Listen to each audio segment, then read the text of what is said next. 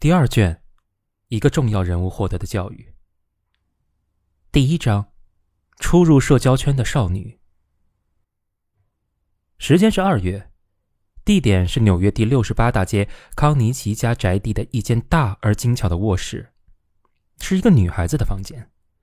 粉红色的墙面和窗帘，奶黄色的床上铺着粉红色的床单，粉红与奶黄是这个房间的主色调。但是室内唯一的全景家具是一个奢华的梳妆台，上面有玻璃台面，还有三个面的镜子。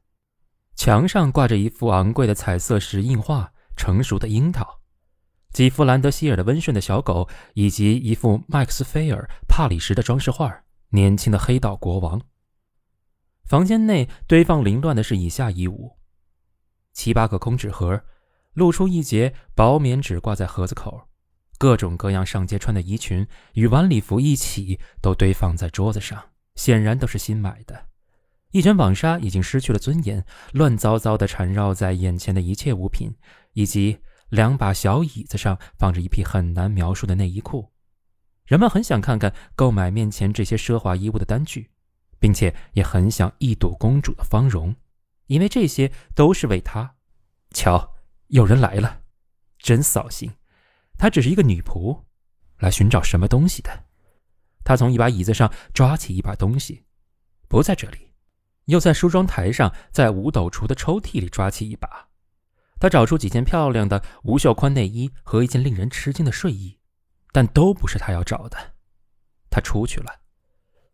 隔壁房间传来难以分辨的嘟哝声。好了，我们开始兴奋起来。这是亚历克的母亲康尼奇太太。体态魁梧庄严，胭脂擦的适合遗孀的身份。他十分疲惫，他一边寻找那东西，一边口中念念有词。他的寻找不如女佣那么彻底，但是寻找的时候却带着怒气，弥补了他寻找东西时的粗枝大叶。他在一卷网纱上绊了一下，嘴上“该死”这一声听上去很清楚。他空着手退下，外面喋喋不休的声音更多了。还有一个被宠坏了的姑娘用娇滴滴的声音说：“所有那些愚蠢的人都……”停顿了一会儿，第三个要寻找东西的人上，不是说话娇滴滴的那个他，而是年纪小一点的那个。这是塞西利亚·康尼奇，十六岁，长得漂亮，聪明伶俐，生性幽默。她的晚装，一件夜礼服，式样明显的朴素，可能让她心烦。他走到离他最近的一堆衣服前面，挑了一条粉红色的裙子，拿起来打量了一会儿。粉红的吗？对。很时髦的吗？对。我找到了。他在梳妆台镜子里看到自己，心里热乎乎的，身子开始摆动起来。你在做什么？在试穿吗？塞西利亚停止照镜子，把裙子放在右肩上，走出去。亚历克·康尼奇从另一边的门上，他迅速朝四周看了一眼，声音很响亮的喊道：“妈妈，隔壁门里传来一阵抱怨声。”听到声音，他朝门那边走去，但是又一阵声音让他停下了脚步。原来你们都在这儿呢！啊，艾莫里·布莱恩来了，带他到楼下来。哦。他已经在楼下了，那就带他去看看他的房间吧。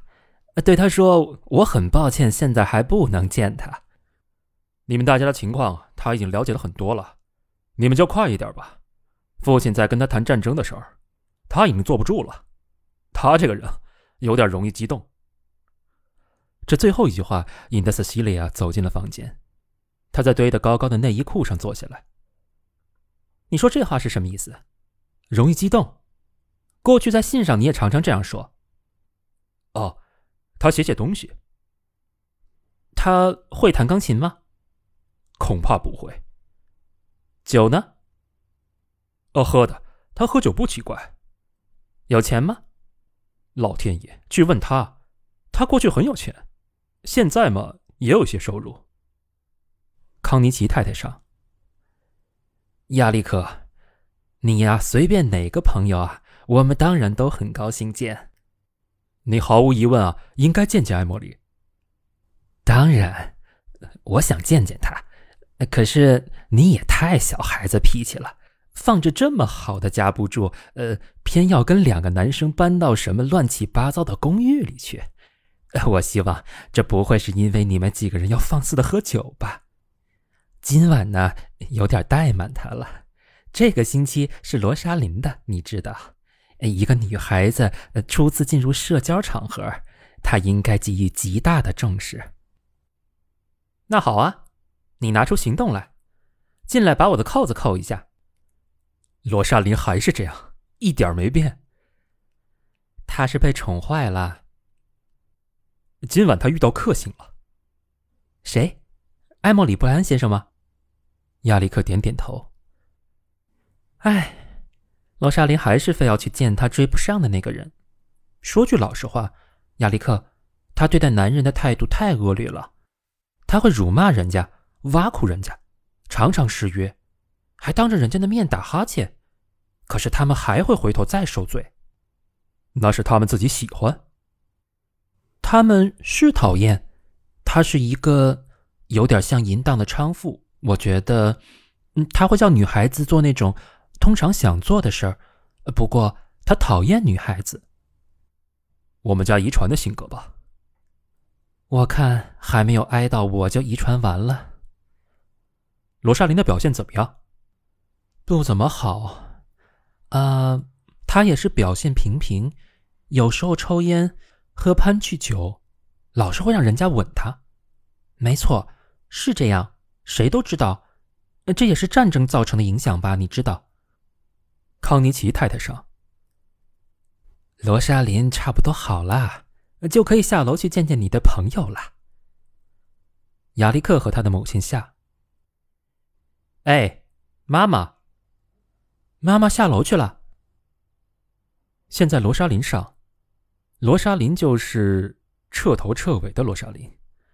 有些女孩子不费吹灰之力就能叫男人爱上她们，罗莎琳她就是这样的一个女孩子。两类男人绝对做不到：愚笨的男人怕她的聪明。而聪明的男人怕她的漂亮，除了这两种人之外，其余的凭借天生的优势都是他的。倘若要宠，就能够宠坏，到了这个时候，宠的过程也已经完成。而事实上，他的性格脾气绝不应该是这样的。他想要什么，他就想要得到他所想要的。而他如果没有得到他所想要的，他可能就会让他周围的人一个个都非常难受。但是严格说起来，他也并不是被宠坏的。他的充沛的热情，他的成长和学习的意志力，他对于永不枯竭的浪漫的事件的无限信念，他的勇气和本质上的诚实，这些优点都没有受到损害。在很长一段时间，他从心底里讨厌这个家庭。他生活中很没有原则，他的哲学是自己要及时行乐。对人家则采取不干涉态度。他爱听骇人听闻的故事，他有通常与生性华而不实的人相一致的粗枝大叶的性格特点。他想要人家来喜欢他，但是假若人家不喜欢他，他从来不会觉得烦恼，也不会因此改变自己。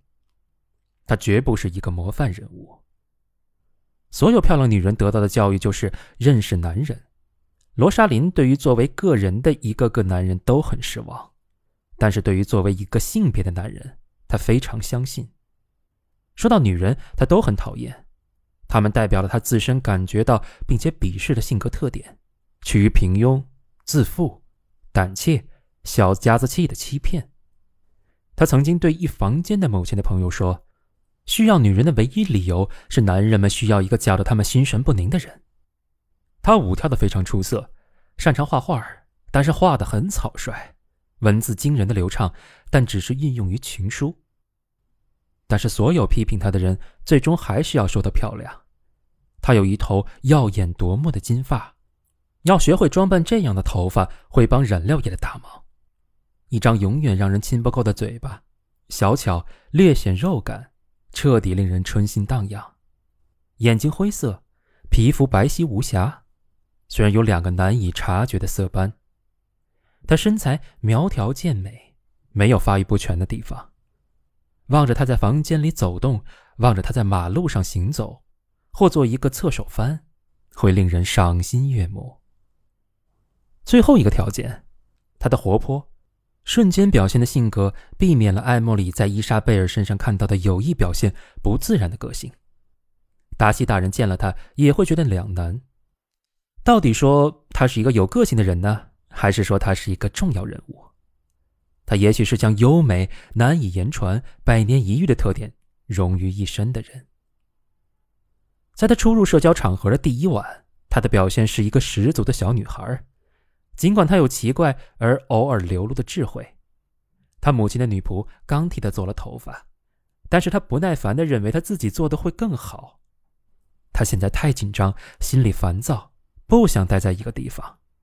我们认为这是因为他是待在这一间凌乱的卧室之故。他要准备说话了。